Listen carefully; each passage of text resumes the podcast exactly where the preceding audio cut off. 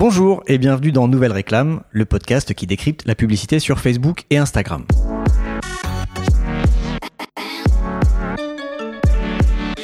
Aujourd'hui, je reçois mon premier invité dans Nouvelle Réclame, Jesse Grossi, qui a été responsable marketing chez Live Mentor. Jesse va nous parler de son parcours, de comment il a appris les Facebook Ads, de son arrivée chez Live Mentor, du choix des Facebook Ads pour la stratégie d'acquisition, pourquoi ils ont choisi un seul levier et comment il a scalé pendant 24 mois en dépensant 500 000 euros, le type de tunnel de vente qu'il a utilisé pour recruter des élèves gratuits et les transformer en élèves payants, le process créatif pour la création des pubs sur Facebook et ce que tout ça lui a appris et comment il l'utilise avec ses clients actuellement. Je m'appelle Joseph Dogno, je suis consultant en marketing digital spécialisé dans les Facebook Ads. N'hésitez pas à vous abonner sur iTunes, Apple Podcast ou sur votre appli de podcast préféré. Salut Jesse. Salut Joseph. Merci. Ça va très bien, merci. Et toi? Ça va très très bien. On s'est vu tout à l'heure dans le, dans le café, mais j'avais envie de dire ça. D'accord, bousille mon intro direct. euh, je suis très content de te recevoir. Tu es le premier invité dans Nouvelle Réclame. Merci d'avoir accepté mon invitation déjà. Bah, je suis ravi aussi de te rejoindre. Tu testes un nouveau format et puis moi j'ai jamais fait de podcast, donc euh, parfait quoi. Super. On fait ça ensemble. Alors euh, allons-y, bah, peut-être tu peux commencer par euh, te présenter un peu, qui tu es, ton parcours, et ensuite on parlera de ton expérience chez Live Mentor. Ok, bah là aujourd'hui euh, je suis je suis freelance, on va en reparler juste après, freelance Facebook Ads Mm. comme toi.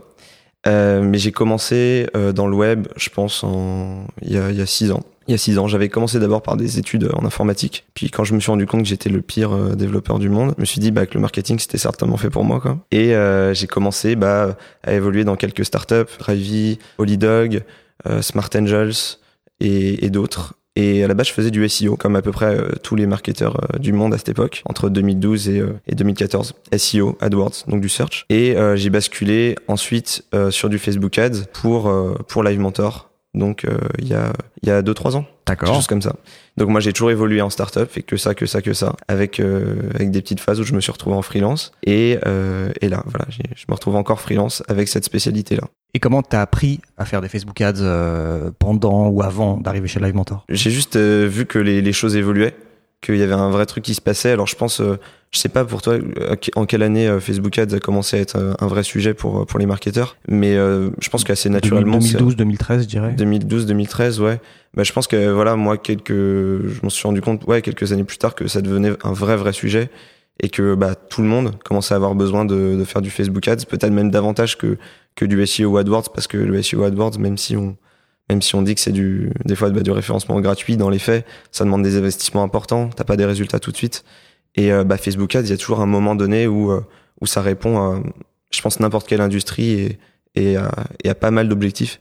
Donc du coup, bah, à partir du moment où je me suis rendu compte qu'il y avait, il y avait ça à faire et que c'était, que c'était assez fun. En fait, on pouvait se lancer euh, relativement vite et obtenir des résultats assez vite. Bah, je me suis dit, bah, faut que je, faut que je teste ça, quoi, D'accord. simplement. Tu t'es formé tout seul. Je me suis formé tout seul, comme, euh, comme euh, dans bah, tout, le temps marketing. En fait, euh, les, les, euh, euh, t'as, t'as deux choses. Hein. Tu, tu regardes ce que, ce que les autres euh, disent sur le sujet, t'écoutes leur expérience, tu vas à la rencontre d'autres marketeurs, d'autres entrepreneurs, et tu fais aussi tes propres expériences. Mais euh, c'est sûr que c'est, c'est davantage sur le terrain que, que dans les bouquins que tu vas trouver des solutions, même si les bouquins, des fois, sont des super sources de, de, de contenu. Ça te permet peut-être d'accélérer ta connaissance sur un sujet, comprendre des concepts très vite. Mais dans les faits, faut juste expérimenter, hein, comme Bah, d'habitude. Le problème, c'est qu'en termes de Facebook Ads, euh, les bouquins, ils sont, pas grand-chose. ils sont, il y a pas grand chose, et puis ils sont euh, complètement obsolètes au bout de six mois. Donc, euh, C'est ça. moi, j'en ai acheté un, et euh, six mois plus tard, il me servait plus à rien. C'est ça. Donc euh, faut rester, faut tout le temps rester à la page, faire de la veille, euh, assez classique quoi. Alors donc Live Mentor, euh, est-ce que d'abord tu peux, pour ceux qui connaissent pas, présenter un petit peu euh, ce que c'est que Live Mentor, ce que l'entreprise fait, sa mission, et puis après nous expliquer un peu euh, comment c'était quand tu es arrivé? Ouais. Alors Live Mentor, c'est une école pour pour entrepreneurs, freelance, indépendants.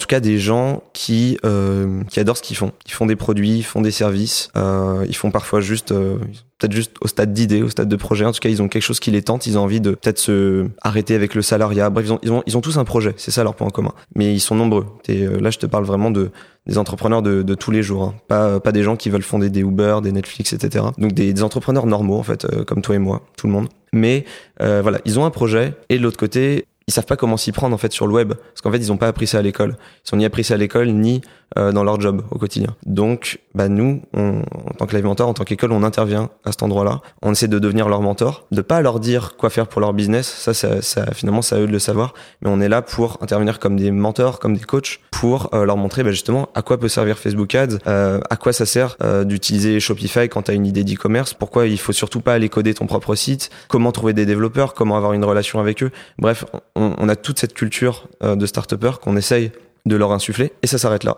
En fait, c'est vraiment une relation euh, qu'on essaie d'établir avec chacun de nos élèves. Et derrière, il y a aussi évidemment un, esprit hyper communautaire euh, dans Live Mentor où on, adore voir qu'en fait ils s'échangent même entre eux, ils se donnent des rendez-vous, ils créent des événements ensemble. Et ça, c'est euh, assez fort aussi. C'est quelque chose qu'on obtient plus tard, des mois voire des années plus tard, mais voilà, on a commencé à l'obtenir l'année dernière et c'est assez puissant. Donc c'est ce qu'on fait. C'était quoi les canaux d'acquisition de Live Mentor quand t'es arrivé? Parce que je veux quand même parler de canaux d'acquisition, même mm. si c'est une école, il faut quand même recruter des, se faire connaître, recruter des élèves. Je sais que vous avez des programmes euh, gratuits et en général vous servez de programmes gratuits comme euh, petite introduction à un thème, que ce soit euh, le dropshipping ou le marketing digital ou Facebook. Et après derrière, il y a des formations plus poussées payantes. Et donc comment vous faisiez avant que tu arrives pour justement faire ce recrutement? Alors avant que j'arrive en 2015, du coup, on faisait pas ce qu'on faisait là. On faisait du cours particulier en ligne, bien sûr. Donc l'idée c'était bah voilà, on était sur de l'académique, des cours particuliers, donc euh, t'en, t'en as à domicile avec les académias, avec les complétudes. Nous, on le faisait en ligne. Et euh, bah, à l'époque, si tu veux, euh, tout l'enjeu, c'était de, de recruter ni des élèves, ni des, ni des profs particuliers, c'était de recruter des parents d'élèves. C'est eux qui, à la fin, sont décisionnaires, ceux qui ont l'argent et ceux qui vont envoyer leurs enfants, en fait, prendre des cours. Et là-dessus, bah, il y avait que du référencement naturel à faire. C'est-à-dire que bah, les gens, ils tapent cours particuliers, ils tapent soutien scolaire dans Google, ils tapent cours particuliers maths, anglais, français, Marseille, Paris.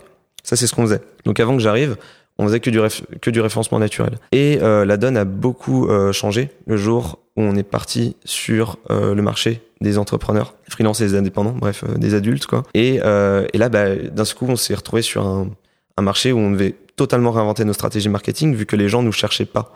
Euh, les gens ne nous cherchent pas du tout. Les gens ne tapent pas euh, formation marketing digital. Et quand ils le tapent, c'est très peu et ils s'attendent pas à ce genre de produit. Donc tu es totalement illégitime pour monter sur ce genre de requête. Les gens s'attendent à euh, des trucs en B2B bien bien chiant en fait qui dure qui, va durer un mois dans une salle fermée, des trucs très chers, des trucs pas forcément tenus à jour. Bref, ils cherchent des, des trucs comme ça. On n'était pas légitime on n'était pas légitime, ça nous aurait coûté extrêmement cher et on aurait des, bah, taux de conversion euh, très mauvais, quoi, parce que juste, euh, on n'avait rien à faire sur ces requêtes-là. Du coup, quand tu te retrouves dans ce genre de situation, quand les gens ne peuvent pas te chercher ni te trouver, bah, il faut que tu te rendes euh, un minimum intéressant. D'où le coût de la pub. Et évidemment, on est parti bah, tout de suite sur la pub sur Facebook, parce que c'est là où, se retrouve la masse, en fait. vu que là, on est monté jusqu'à plus de 100 000, 100 000 élèves entrepreneurs, je crois, aujourd'hui.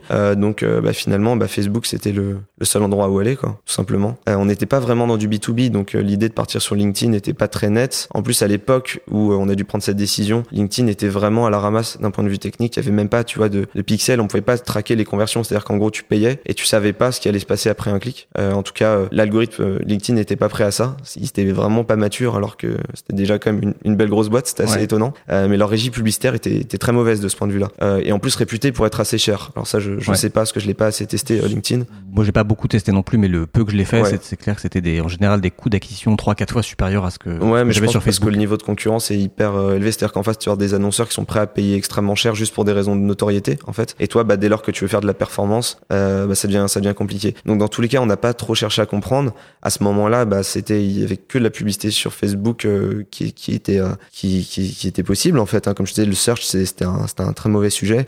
Et bah, sur la pub, il restait plus Facebook, donc euh, on est parti là-dessus. D'accord. Donc tu arrives après le pivot euh, pour passer, pour partir vers les entrepreneurs, euh, les professionnels, enfin les adultes professionnels, on va dire. Tu commences à faire de la pub Facebook. Et est-ce que là, il y a des bons résultats tout de suite, ou est-ce que tu tâtonnes un peu? Et aussi, est-ce que tu testes d'autres canaux d'acquisition, ou est-ce que tu te dis non, c'est j'ai l'intuition que c'est celui-ci qui va marcher. Faut juste que je teste, je teste plein de trucs sur Facebook et que j'affine? Ouais, ça, on peut dire que ça a marché tout de suite. Parce qu'en fait, notre promesse, elle était relativement euh, simple en fait à tenir, c'était euh, inscrivez-vous à un cours gratuit sur le marketing digital. Donc le produit était là, il était prêt, euh, le programme durait un mois, c'était un cours euh, vraiment gratuit. Et donc du coup, bah, toujours dans ce genre de cas, bah, la publicité c'est hyper indiqué parce que dès, dès lors que tu as quelque chose d'assez cool à proposer aux gens, tu t'es pas trompé d'audience et que tu vas vraiment délivrer ce que tu ce que tu as promis, en général tout se passe bien. Donc ouais, dès le début, on était assez content des performances. D'accord. Donc l'idée c'était, on fait de la pub pour promouvoir un, une, une mini formation gratuite. Ouais.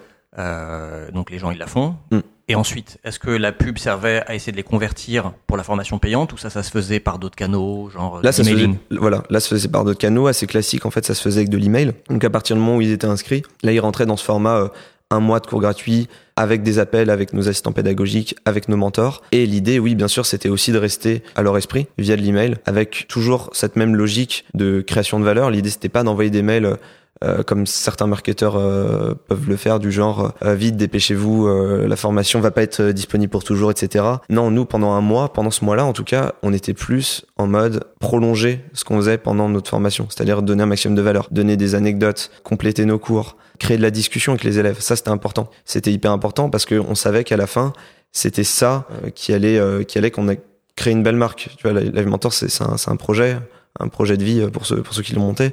C'est un projet ambitieux, très long-termiste.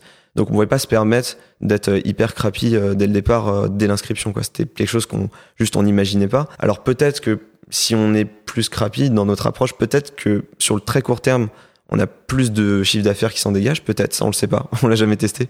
En fait, on a toujours essayé de pendant ce mois-là de donner le maximum de valeur. Et puis après, bah, c'était aux élèves de décider d'eux-mêmes, euh, bah, comme des grands, s'ils voulaient continuer avec nous en formation avancée qui là pour le coup devenait payante. Euh, mais il n'y avait pas à quelconque moment euh, un, un, forcing parce qu'on savait que c'était un projet long-termiste et si euh, au bout d'un mois ils n'avaient pas envie de payer, un jour s'ils ressentaient vraiment le besoin de se, de se rapprocher de Live Mentor, d'avoir d'avoir plus de contenu, plus de contenu avancé, plus de proximité avec les mentors, avec l'équipe pédagogique, ils pouvaient toujours aller le chercher en, en passant de même en formation avancée. Donc on n'a pas trop misé sur cet aspect euh, dépêchez-vous, il y en aura plus pour tout le monde. Ça, on l'a pas, on l'a pas trop fait, non. non parce que c'était pas, c'était pas logique. C'est pas, c'est pas logique. Ça va pas avec le projet, c'est pas cohérent. Donc, euh, voilà. on misait plus sur euh, la création de valeur à vie. D'accord. Et alors, les audiences que tu ciblais, c'était qui? Alors, on a la chance d'être sur une cible qui est quand même relativement facile à définir. Donc, c'est les entrepreneurs. Euh, du coup, bah, dans Facebook, il existe un truc et ça, ça t'en parle, t'en parle par ailleurs, mais c'est euh, bah, les centres d'intérêt. Mmh. Les centres d'intérêt te permettent euh, d'aller cibler des gens qui sont supposés être intéressés par un sujet. En l'occurrence, bah, nous, l'entrepreneuriat. Il y a un centre d'intérêt sur Facebook qui s'appelle Entrepreneuriat, qui est disponible dans tous les dans tous les pays du monde et qui fonctionnait dès le départ pour nous. C'est des gens qui sont, comme je te disais, porteurs de projets, qui ont déjà un projet, qui ont déjà qui font déjà un petit d'affaires. Tous ces gens-là sont réunis dans un centre d'intérêt qui s'appelle euh, entrepreneuriat. La plupart du temps, euh, par expérience, je peux te dire que euh, toi aussi, je pense, tu, tu le sais, les centres d'intérêt, ça marche assez bien. Quoi. Il y a des fois, euh, tu te demandes ce que Facebook a fait, pourquoi il a mis ce groupe de gens dans un centre d'intérêt qui s'appelle, je sais pas, XYZ. Euh, comment ça se fait qu'il marche pas? Bah ça on le sait pas, mais entrepreneur en tout cas ça marchait bien. Donc au début on a fait on a fait que ça. Et puis plus tard quand on a commencé à avoir une une certaine base d'élèves euh, assez soudée, on est parti sur ce qui s'appelle des audiences similaires donc qui nous permet d'aller toucher un pourcentage d'un pays donné, donc nous en l'occurrence la France et la Belgique, euh, un pourcentage, donc les 1%, disons, de Français, qui vont ressembler le plus euh, à nos élèves. Donc ça, c'est là ce qu'on a fait en phase 2, euh, une fois qu'on avait une communauté assez soudée euh, de, euh, je crois, 1000 ou, ou 2000 élèves. quoi. D'accord. Voilà. Donc d'abord audience euh, par centre d'intérêt pour aller choper des gens. Une fois que vous en avez assez, lookalike, audience similaire. C'est ça. Et qu'est-ce qui marchait le mieux en termes de performance? Parce que moi, dans mon expérience, ouais. les audiences euh, similaires marchent toujours mieux que les audiences par centre d'intérêt à partir du moment où on a une bonne source pour euh, ouais. l'audience similaire. Est-ce que c'était le cas aussi pour toi? C'est le cas. Et puis en même temps, je vais te dire, pendant un an et demi, je pense sur, sur le côté, on a laissé aussi quand même courir ce centre d'intérêt entrepreneuriat parce qu'il fonctionnait. En réalité, il fonctionnait euh, tout aussi bien que l'audience similaire. C'est juste que j'attribuais moins de budget à, au centre d'intérêt entrepreneuriat au, au, quotidien parce que juste on, on, les soufflait juste beaucoup plus vite. T'avais moins de gens dans le dans le centre d'intérêt entrepreneuriat, beaucoup moins de gens que ce qui était possible avec les audiences similaires. Euh, tu vois, des, je sais pas combien il y a d'entrepreneurs en France, mais euh, ça doit être un, un, montant assez élevé. Et finalement, tu les retrouves pas tous dans son intérêt entrepreneuriat. Les audiences similaires te permettent finalement euh, à long terme, à plus large échelle, avec des plus gros budgets, d'être sur des formes de campagne beaucoup plus pérennes. Mais ça, c'est un, un, problème euh, qui intervient que quand tu as des budgets, euh, des niveaux de budget qui commencent à être relativement élevés.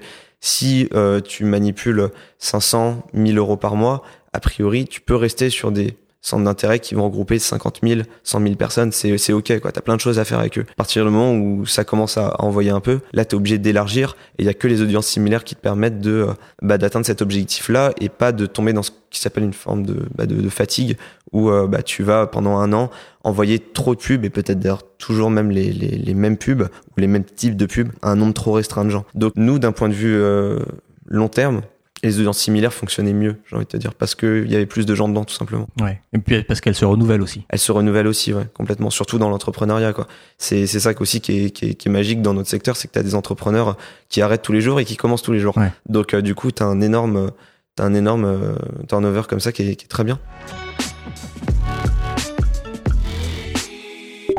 Alors justement, pour parler des pubs, puisque tu dis euh, il peut euh, se créer une fatigue euh, des gens que tu cibles quand tu restes sur les mêmes audiences parce que bah, s'ils sont exposés à la même pub deux fois, cinq fois, dix fois, en général, s'ils n'ont pas cliqué la deuxième fois, ils cliqueront pas la quinzième. C'était quoi ton processus créatif pour les messages, dans les, donc le copywriting, dans les pubs et pour euh, tout ce qui était visuel ou vidéo? Je sais pas si vous utilisiez des vidéos. On a, on a essayé. Alors, dès le départ, effectivement, ça a assez bien marché, en fait, cette idée de juste être hyper direct et de dire euh, voilà on a un cours qui est gratuit euh, rejoignez-le ça coûte rien c'est fait pour vous. Ça ça marchait assez bien.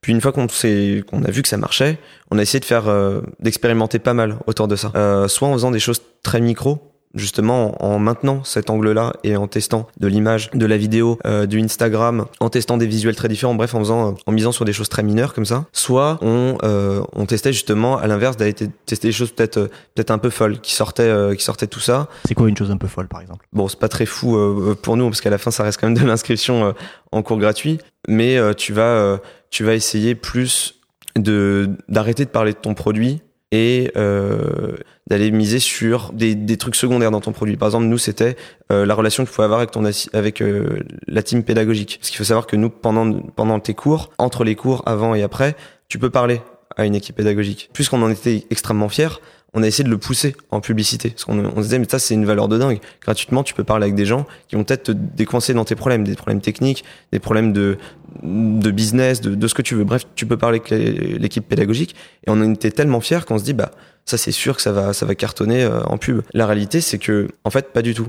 Et ça, c'est une des idées parmi lesquelles, euh, enfin, une des idées euh, un, peu folles entre guillemets quand c'était, parce qu'en fait, on, on, on, y croyait au moment où on allait le lancer, mais dans les faits, ça marchait pas, parce qu'il faut se mettre à la place d'un utilisateur Facebook, parce qu'à ce moment-là, faut pas se dire en face de nous, tu as un entrepreneur. Il faut se dire en face de, nous, on a d'abord un utilisateur Facebook qui est en train de parcourir son, flux. Et entre un chat et euh, une actu sur Trump, il va tomber sur une pub Live Mentor. Et là, à ce moment-là, malheureusement, pour nous, il fallait pas trop le faire réfléchir. C'est-à-dire que si tu lui parlais d'un truc un peu, un peu perché, un truc un peu conceptuel, un truc qu'il a jamais vu ailleurs, bah en fait, cette simple réflexion va le pousser à, changer d'actu, à juste à continuer à scroller parce que ça lui parle pas. Tandis que si tu arrives avec euh, bah, une offre qui serait pas refusée, à savoir un cours gratuit, bah là, là, ça, là, ça, pour le coup, ça génère du clic et ça génère de l'inscription. C'est un peu, c'est un peu bête, mais cette, euh, justement, ce truc un peu bêta, on a fini par, euh, par, par l'assumer et rentrer à, à, fond dedans. Jusqu'au moment où on s'est rendu compte, bah voilà, plus on était, plus on était cash et contextuel, plus ça marchait. Par exemple, le contextuel, c'est j'ai une pub qui a fonctionné pendant plus d'un an et demi. Normalement, tu veux une pub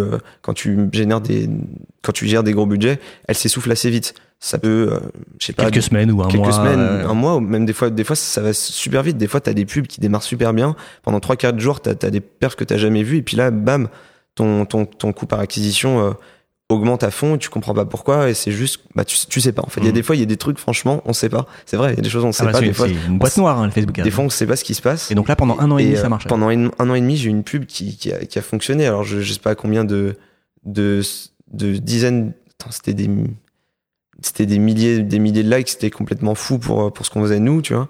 Euh, c'était une image de Zuckerberg qui était euh, qui avait l'air déçu sur l'image donc c'était c'était une image déjà qui attirait vachement l'œil parce que bah, Zuckerberg sur Facebook en train de regarder le sol avec derrière lui des espèces de néons euh, bleus et verts et, euh, et euh, la pub, c'était une pub super longue dans le texte. On disait voici tout ce qu'on aimerait euh, apprendre sur Facebook qui est expliqué nulle part. Et là, on faisait une liste incroyable de toutes les questions que les gens se posent assez classiquement sur Facebook. Quel budget mettre? Euh, quelle audience choisir, euh, quelle pub faire, image, vidéo, enfin toutes ces questions-là, toutes les questions que les entrepreneurs se posent au quotidien et qui se posent à un moment donné euh, dans, dans, leur business, on les listait. Et, et ça, ça crée bah, assez d'intrigue et ça crée juste assez de, bah, comment dire, de ça, ça les faisait pas réfléchir plus que ça quoi. Ils tombaient sur cette pub ils disaient bah ça c'est pour moi quoi. C'est mhm. pour moi c'est fait pour moi. Euh, cette pub me parle Live Mentor me parle bim je clique je m'inscris.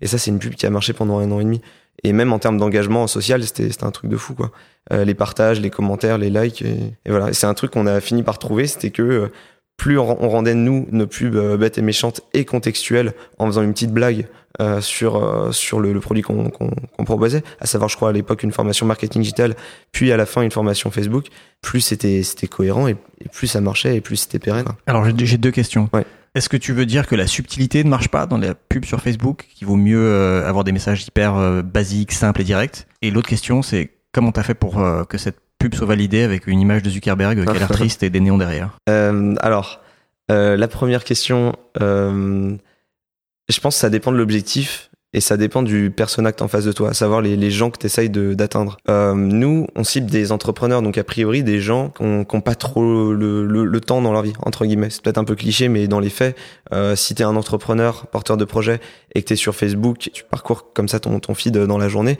si t'as envie de les inviter à rejoindre un, cours d'un mois qui va leur régler leurs problèmes, ça sert à rien d'être subtil. En fait, c'est une fausse bonne idée. C'est-à-dire que sauf dans une démarche où tu auras envie d'améliorer ta marque par la subtilité, mais sinon non, nous on était là pour faire de la performance, vous voulez ne pas payer, recruter des gens, recruter des gens, recruter des élèves au meilleur coût. Euh, donc du coup, la, la subtilité c'est une forme de risque qui est, qui est pas utile à cet endroit-là. Euh, maintenant, dans dans d'autres cas, je pense que je pense que ouais, ça, ça ça vaut le coup ça vaut le coup. En tout cas, nous, on, ressentait pas du tout, euh, pas du tout euh, le besoin de le faire. C'est sûr, je sais pas si t'es un, comme ça, je prends un exemple au hasard. Si t'es un, t'es un concurrent de Uber, tu vois, le truc le plus, le plus, le plus horrible au monde, euh, et que t'es sur Paris, c'est sûr que si tu copies-colles euh, les pubs de Uber et juste que tu mets tes couleurs à ta place, ça va pas marcher parce que les gens ils disent, bah pourquoi je cliquerai sur ton truc? Moi, je je veux, je veux du Uber. Enfin, c'est Uber a, a bouffé le marché, donc tu vas pas, tu vas pas toi essayer de les remplacer en faisant du Uber dans ton marketing. Par contre, si justement tu as envie d'aller tacler un petit peu Uber en faisant du euh, la subtilité, en misant sur la subtilité, en misant en misant sur l'humour, en misant sur plein de trucs comme ça, peut-être que tu vas créer la différence. Mais euh, mais nous, c'était clairement pas nécessaire parce qu'en fait, en face de nous, on avait euh, beaucoup de gens assez crapis ou assez bah ouais, c'est ça en fait, on avait des gens assez crapis. Du coup, bah nous, on misait sur le côté. Qu'est-ce que tu veux dire par des gens assez crapis? Bah, tu, vas commencer dans le monde de l'éducation un petit peu. Tu sais, t'as des gens bon c'est euh, ils aiment bien vendre le rêve quoi. Ils aiment bien vendre le rêve sur les sujets de l'entrepreneuriat, du marketing digital. On aime bien, euh, enfin ils aiment bien surfer sur les croyances euh, du du court terme, de devenir devenir riche, devenir riche en six mois. En six mois. voilà, il y a, y, a, y a, évidemment beaucoup de gens comme ça. Euh, c'est pas des gens que je mettrais dans le ce que tu appelles le monde de l'éducation. Ah mais oui, ils pensent être dans le monde de l'éducation. c'est plus de la formation en ligne, ouais, pratico-pratique. Ouais, mais bon. Mais leur marketing est assez assez violent et je trouve qu'il est pas il est pas très beau quoi. Après dans dans les faits t'as des mecs euh, qui font ça, qui empruntent ces techniques là, qui ont des produits qui sont pas euh, trop mauvais quoi, voire voire bons en fait. Et c'est là que tu vois que ouais, enfin euh, la plupart sont assez crapis, ils reprennent toujours les, les mêmes les mêmes stratégies. Ils sont beaucoup dans dans la surpromesse. Puis après derrière bah voilà il y en a il y en a quelques uns qui vont s'avérer pas trop mauvais dans le produit, mais bon, c'est c'est ouais, c'est c'est le monde de de l'éducation entre guillemets quoi. C'est le monde de la formation effectivement, la formation en ligne, des infopreneurs. C'est ça, les infopreneurs. Voilà. C'est ce qu'on c'est ce qu'on avait en face de nous donc. Euh, ouais. Et, et, pas grand chose d'autre donc euh, voilà. Bon, tu n'as pas répondu à ma deuxième question. Comment est-ce que, est-ce que ça peut être ah. trop dur de faire valider cette pub euh, avec euh, une photo de Zuckerberg euh, qui a l'air triste euh, Eh ben, figure-toi. Parce que moi, tu publies des articles sur mon blog sur bah, tout ce qui concerne Facebook. J'utilise souvent des photos où il y a un logo de Facebook ou une photo de Zuckerberg et c'est, elle passe souvent. Euh, faut je sais pas si j'ai eu de la chance parce qu'en fait, alors je sais pas quand t'as testé cette technique de mettre la photo de Zuckerberg. Moi, c'était il y a deux ans, quelque chose comme ça. Moi, c'était il y a deux mois pendant Cambridge Analytica. Bah peut-être peut-être qu'ils ont amélioré leur, leur algo en, euh, à, l'époque. Après, moi, comment j'ai réussi à la faire valider euh, il y a deux ans. Euh, c'est pour ça que je suis pas sûr que ça remarche aujourd'hui. En fait, j'en sais rien, je voudrais pas avancer, mais j'ai juste. Alors pourtant, je, tu vois, à la base, j'ai quand même juste parti de l'idée de mettre une photo de Zuckerberg. Donc j'ai tapé Mark Zuckerberg dans Google Images. Je crois que j'ai pris celle qui était en position numéro 5. Donc tu vois, en plus c'est une photo assez populaire qui était issue de Forbes ou un truc comme ça. Évidemment libre de droit. Non. et euh, et je l'ai, je crois que je l'ai juste c'est pas passé. La première fois, c'est pas passé. Je l'ai inversé. J'ai juste inversé euh, la, la, rotation. euh, Enfin voilà, il regardait à gauche, je l'ai fait regarder à droite. Ce qui était bien d'ailleurs, parce que quand tu quand il paraît, hein, ça c'est les best practices. Je, Ah, je il pense que ça le. Il regardait le bouton. Je pense que ça marche. Je suis quasiment sûr euh, de ça, de l'idée que quand on regarde vers la droite, donc euh, vers l'avenir, ça, ça, ça t'intrigue plus qu'un mec qui regarde vers le passé, qui regarde pas vers le bouton. Je pense que c'est hyper micro, mais je pense qu'en vrai c'est pas si con. Donc bref, je l'ai fait. J'étais content de savoir que en, inver- en inversant l'i- l'image source, il regardait vers la droite. Et euh, j'y ai appliqué un tout petit filtre. Alors ça passait pas. hein. T'as un outil qui permet d'aller valider euh, le truc, ça passait pas.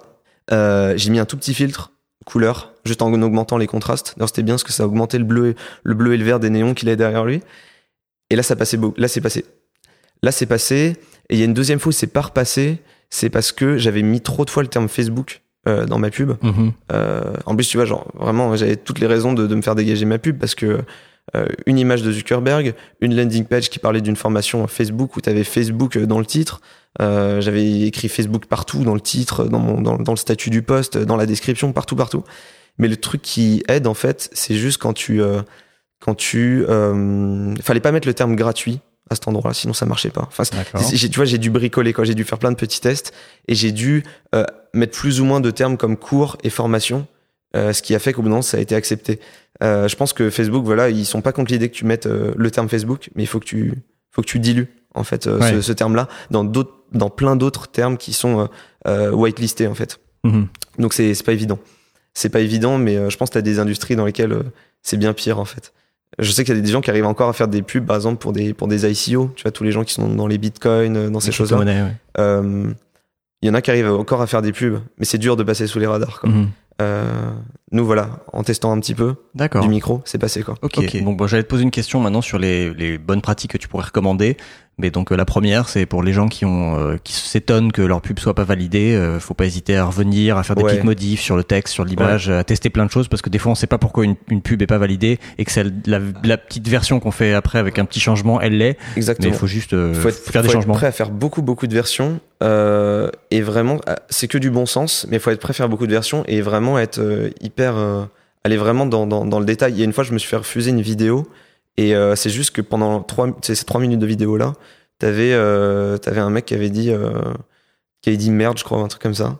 Et rien que ça ça fait que ils analysent le son. Et ça c'était pas passé en pub. Donc donc tu vois c'est genre de petits détails il faut être prêt à à accepter et donc faut aller faire tes, tes petites versions et au bout d'un ça passe ça passe toujours en fait. Donc bonne Si pratique tu- numéro 2, ne dites pas merde dans vos vidéos. c'est ça. Ouais. ou toutes sortes de, de choses comme ça. Est-ce que tu as d'autres conseils euh, que tu pourrais donner dans les pubs? Ouais. ouais alors peut-être euh, pour au-delà du fait de est-ce qu'elle va être validée ou pas?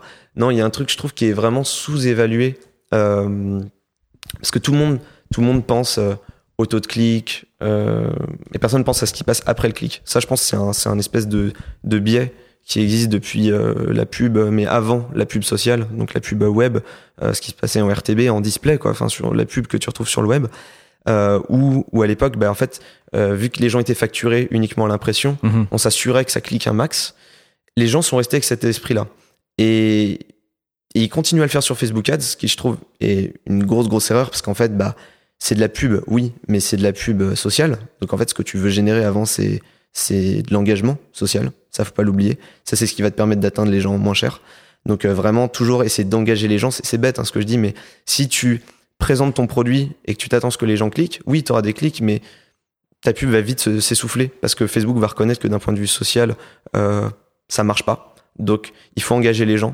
Euh, ça, c'est le premier truc que je veux dire. Donc engager les gens, c'est-à-dire dans la pub mettre un, Soit- une formulation qui incite les gens à peut- commenter. Ça ou peut à- être une question, ça peut être, euh, ça peut être misé sur euh, sur le clivage, sur l'humour. Enfin, créer créer des émotions chez les gens qui font que ils s'arrêtent et ils ont envie de, de réagir au truc et de le montrer quoi. Soit un- soit via un commentaire, soit juste via un like. Euh, parfois même avec du partage si, si, si le produit euh, semble ou la promesse semble complètement folle et, et partageable auprès de leurs amis quoi. Euh, mais ça, ça je pense que c'est important parce que Facebook déjà le reconnaît. Donc Facebook va te permettre de, euh, il y, a, il y a un truc qui s'appelle donc l'indice de pertinence qui est évalué sur 10 et qui te permet d'atteindre finalement des gens moins chers en étant juste euh, plus pertinent pour le réseau social. Euh, et puis même, enfin genre, euh, tout le monde préfère tomber sur une pub où il y a des qui, qui est déjà fourni en like et en commentaire, c'est Mhm. déjà plus C'est ça crée de la confiance quoi. Ouais. C'est sûr que si tu tombes sur une pub qui dit inscris-toi à notre formation euh, gratuite sur le- sur le marketing digital et qu'il y a aucun euh, engagement social, t'as pas les mêmes perfs. t'as juste pas du tout les mêmes Bien perfs sûr. parce que genre les gens bah juste s'arrêtent moins dessus, te donnent moins de confiance, cliquent moins et peut-être même convertissent moins derrière. Ça c'est mon premier euh, conseil je dirais. Et le deuxième c'est euh, les gens sous-évaluent en général aussi la euh, comment dire l'homogénéité dans le design de leur pub et de leur landing page. C'est-à-dire Mhm. que d'une pub à l'autre, dans la, pour la plupart des marques, euh, on va pas réussir à retrouver le- la patte, en fait, le petit détail qui fait qu'on reconnaît que c'est une pub de, de la même marque. Et bien souvent, euh, malheureusement ou, ou heureusement, en pub, on a besoin d'atteindre les gens plusieurs fois avec des pubs différentes pour qu'ils finissent par passer à l'action. Créer cette confiance, euh, créer cette, cette envie en fait d'aller plus loin avec la marque. Et, et des fois, je trouve ça dommage quand, quand des marques ont des, des bons produits, euh, bah, de les voir en fait faire des pubs qui n'ont aucun rapport, quoi. Euh, juste aucun rapport et à la fois dans le storytelling et à la fois dans le euh, dans, dans l'identité visuelle, quoi, dans la charte graphique.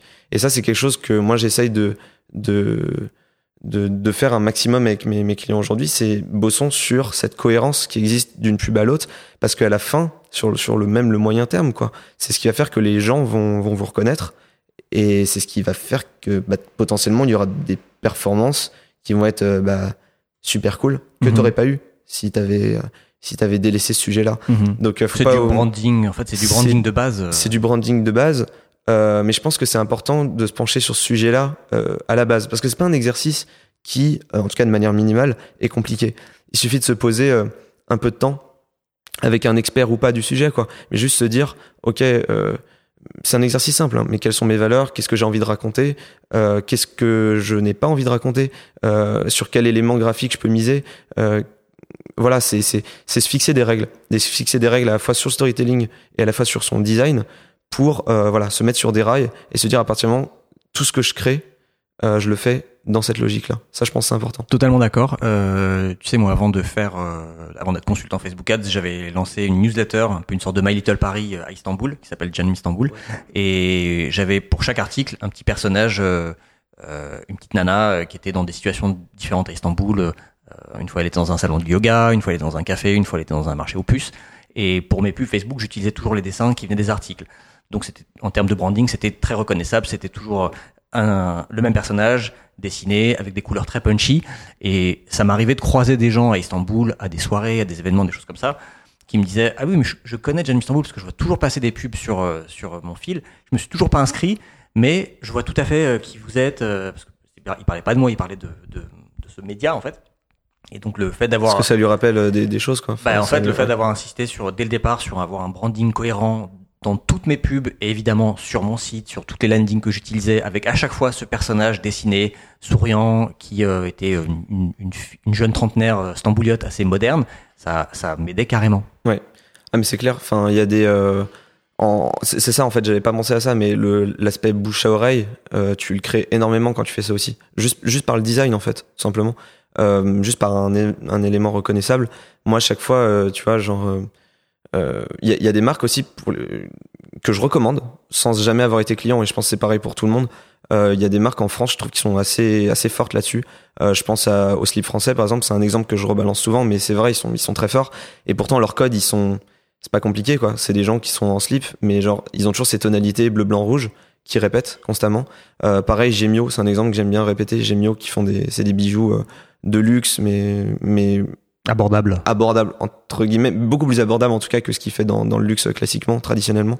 Et ils ont ce, ce, ce, ce- cet élément graphique qui est donc ce chat rose euh, qui, qui passe partout quoi, dans le métro, en Facebook Ads, partout.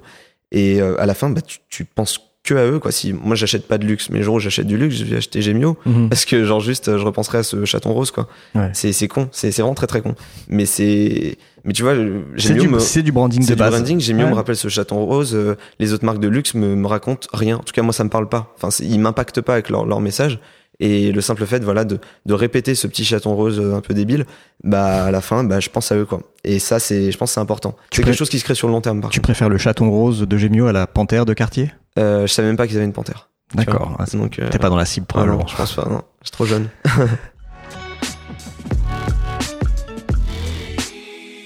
Dernière chose, dernière question que je voulais te poser, c'est euh, bah, suite à ton expérience chez Live Mentor, donc euh, que tu as quitté l'an dernier, Ouais. il, y a, il y a six mois à peu près, je crois. Euh, ouais un peu moins euh, 4 mois. Il y a quatre mois, Ouais. d'accord.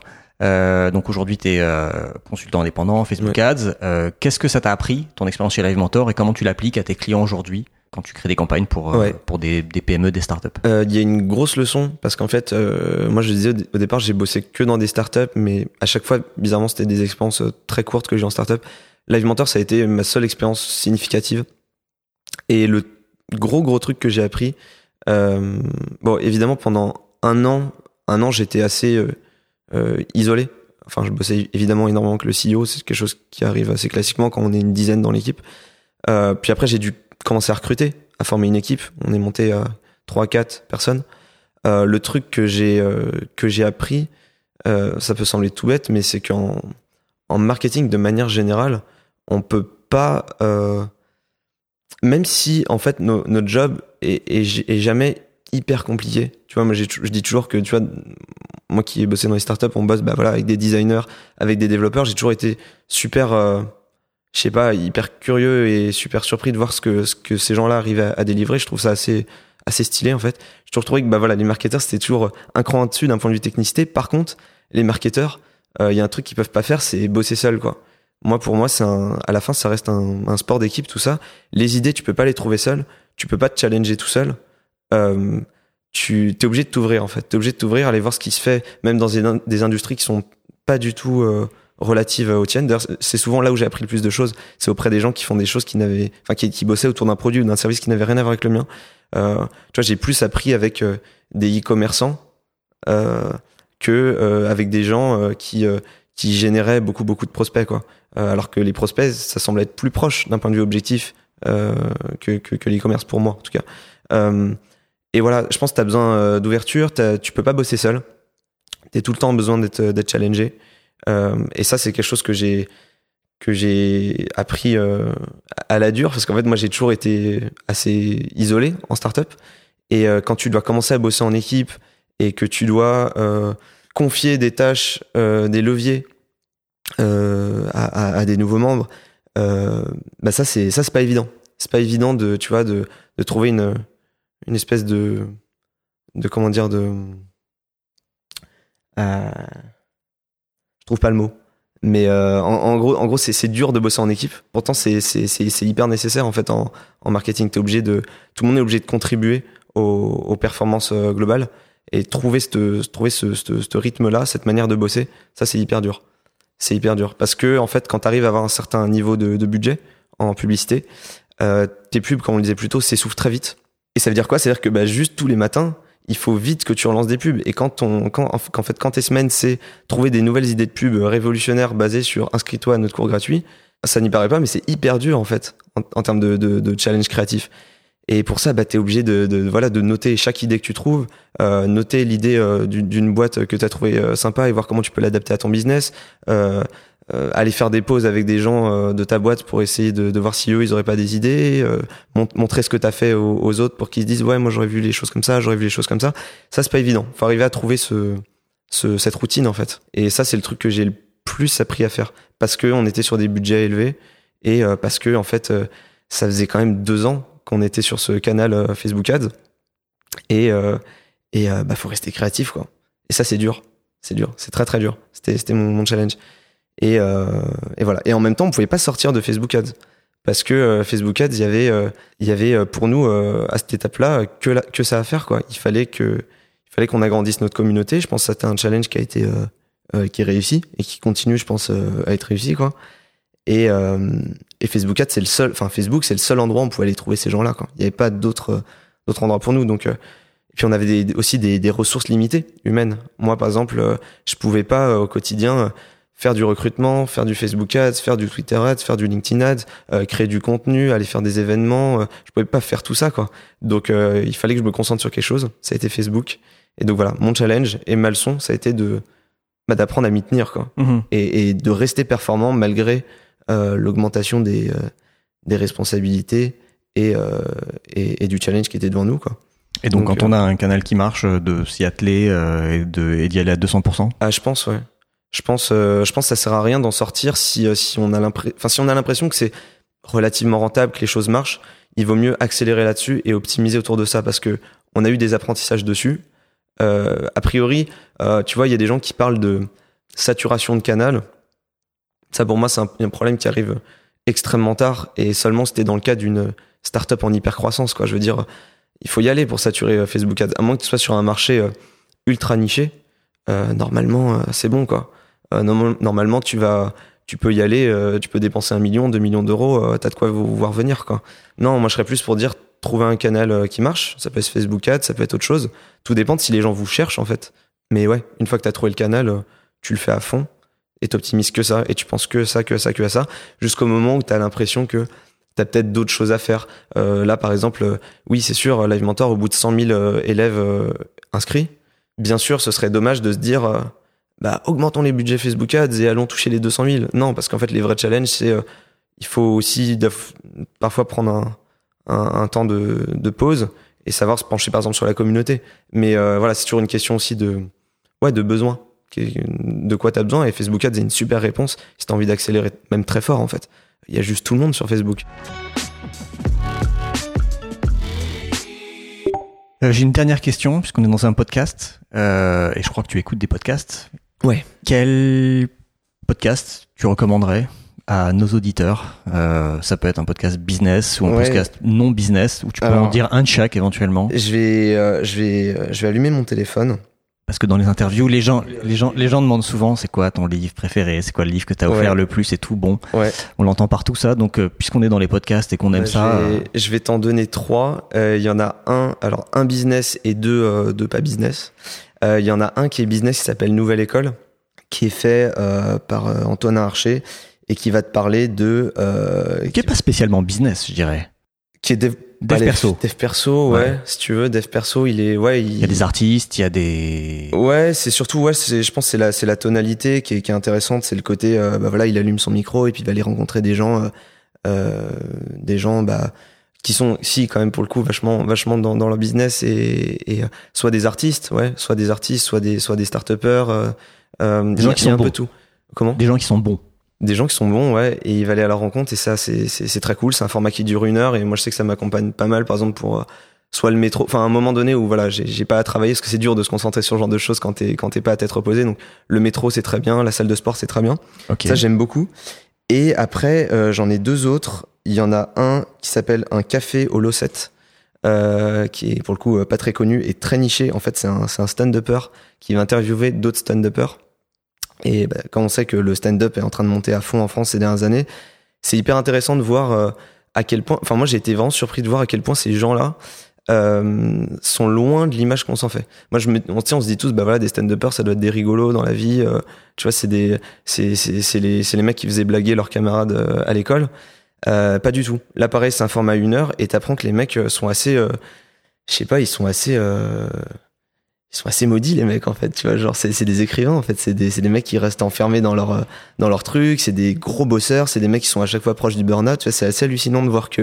Et c'est vraiment marrant en fait d'observer ça. Enfin, désolé pour eux, mais c'est euh, mais c'est assez drôle de voir que c'est une forme euh, une forme d'art qui est qui est qui est sous côté et qui en fait euh, les mecs sont des, des passionnés assez incroyables qui, qui font leur qui font leur devoir. C'est-à-dire que quand ils veulent se pencher sur un sujet euh, ils veulent faire un spectacle sur euh, euh, même parler cinq minutes sur de la politique euh, sur le féminisme sur tout ce que tu veux les mecs vont aller euh, retourner tout Google. Là pour le coup ils vont aller chercher dans Google et ils vont aller euh, tout lire quoi.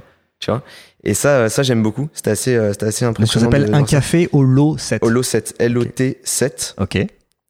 euh, et puis après, bah, je vais t'en donner un autre parce que parce que euh, qui, qui est une sorte de de méga euh, de hub de podcast qui s'appelle euh, Podcaster. Et là, ça dure ça dure une heure, une heure et demie.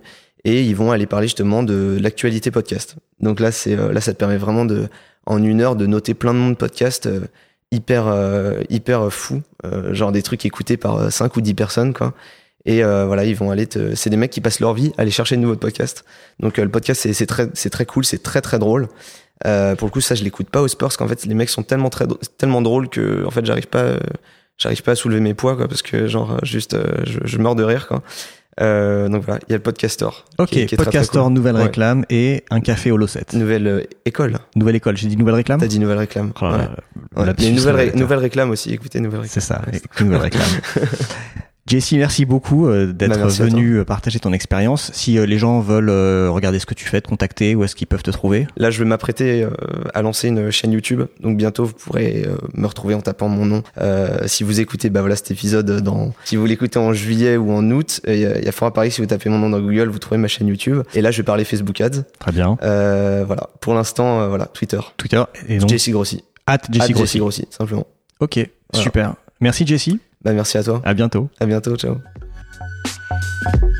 Merci d'avoir écouté cet épisode de Nouvelle Réclame avec notre premier invité Jesse Grossi. Si vous avez aimé et que vous ne voulez pas rater les prochains épisodes, abonnez-vous sur iTunes, Apple Podcast ou sur votre appli de podcast préféré. Enfin, n'hésitez pas à nous mettre un commentaire sympa sur iTunes, ça nous aidera à diffuser ce podcast à plus de monde. À très bientôt dans Nouvelle Réclame.